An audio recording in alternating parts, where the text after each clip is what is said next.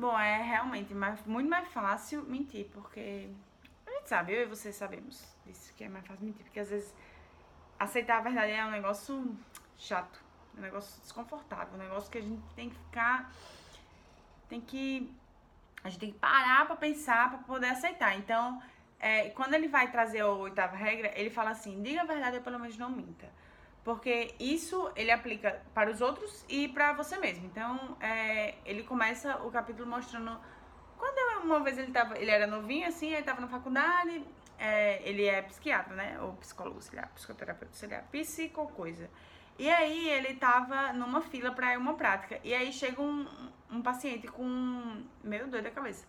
E aí perguntando se podia participar. O menino foi super gentil. Ele é. Ele era diagnosticado com, com algum transtorno.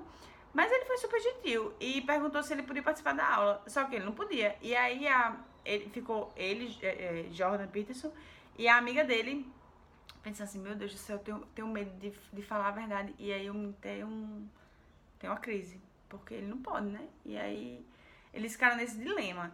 E aí ele vai construindo a, a, a, a narrativa em torno desse dilema, que a pessoa às vezes fica. O que é mais fácil e o que é mais conveniente é realmente não falar a verdade. Não, não é mentir, porque quando você mente, você se livra de muito problema, meu Deus, você não precisa tá explicando, você não precisa estar tá falando nada, você só mentiu, pronto, foi, foi embora, livrou.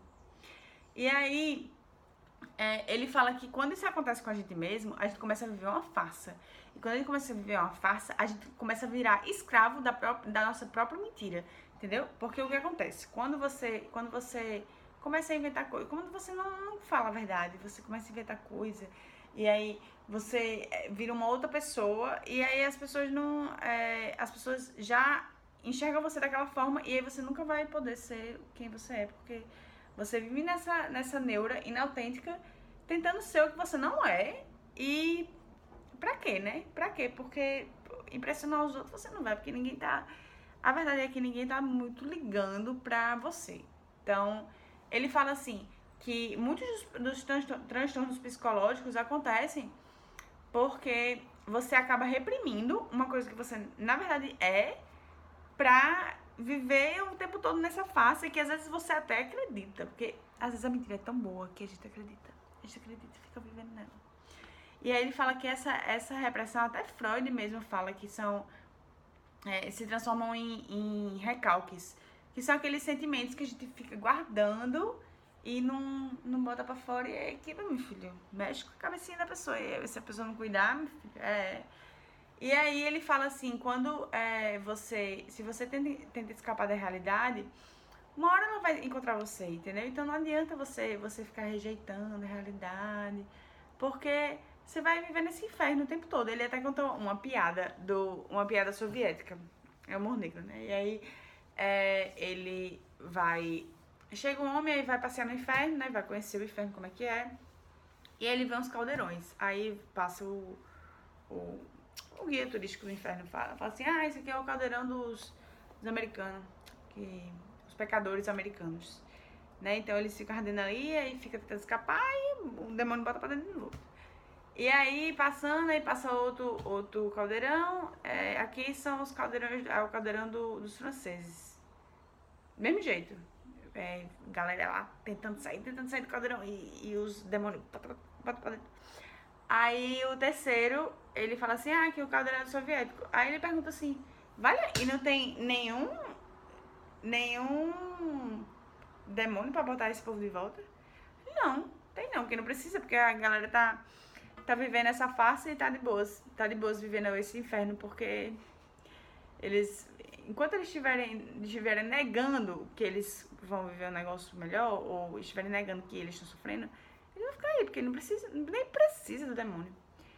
E ele comenta, comenta justamente isso, ele vai trazendo, trazendo algumas histórias, tipo a, o arquipélago Gulag, que fala como a própria população soviética negava-se a aceitar o é, aceitar que aquele modelo que eles tinham apoiado na verdade não funcionava e aí ele fala, ele fala que é, às vezes a gente tem que reconhecer que deu errado. Tem que reconhecer, porque quando você reconhece, você começa a, a buscar alternativas. E ele fala até que é, os pesquisadores lá de sei lá onde, do MIT, eu acho, sei lá. E aí eles é, encontraram um gene que assim, toda vida que esse gene ele é, é exposto a situações de desconforto e situações diferentes, ele começa a produzir proteínas e começa a produzir caminhos para é, fazer com que você raciocine melhor, entendeu? Então, é, ele fala quando você reconhece que deu errado, e deu errado mesmo, porque a vida é assim, filho, vai dar errado. Então não adianta você ficar tentando insistir no negócio que deu errado, se você pode simplesmente falar assim, ei, vamos, vamos ali, Jenny, produzir umas proteínas aí, porque deu errado, então a gente vai ter que dar uma outra forma de dar certo, porque já que deu errado, né? E você vai acabar chegando no momento que vai dar certo, entendeu? Quando, mas você vai tentando, vai dar certo. Então é aquela coisa, você é, não precisa ficar insistindo né, nessa coisa que você achava que era verdade. Às vezes, às vezes são as coisas que você acha que é verdade, mas não é, entendeu? Ele fala isso muito claramente que é, não, é, não tem problema se você achava que é verdade e você viu que não, que não é. Aí não tem problema você. Quando você reconhece isso e você começa a viver na verdade, você começa a entender que realmente eu posso fazer outras coisas melhores e poder ser melhor para a humanidade. Porque esse viver, viver nesse, nessa vida de mentira não dá, muito, não dá muito certo, nunca deu. Então, é, ele fala que, tipo assim, aconteceu o que eu queria? Não. Então o mundo é injusto? Não, o mundo não é injusto. Você tem que aceitar que a culpa não é do mundo, a culpa é sua. Então isso aí a gente até falou nos outros vídeos, que a culpa não é do mundo, a culpa é sua. E aí, quando você assume que a culpa é sua, que não, que não é porque o povo é invejoso, que não é olho gordo. Menina, eu, eu botava a culpa no olho gordo? Eu botava. Não, tem que botar sal aqui no, do lado de fora da porta, porque só pode. É zica. E aí, quando você vai botando a culpa dos outros, você para de agir. Quando você para de agir, meu filho, você acha que vai pra onde? Não vai pra cantinho, entendeu? Você vai ficar ali parado, no lixo, se achando a última vítima do universo, coitada. Não vai dar certo, não. Não vai. Então, aquele negócio, né? Senta, na, na, senta a cadeira na bunda, faz, estuda, faz o negócio que você tem que fazer. Para de ficar se enganando, entendeu? E enganando os outros, porque só tá enganando os outros. Essa. Então é isso. Beijos.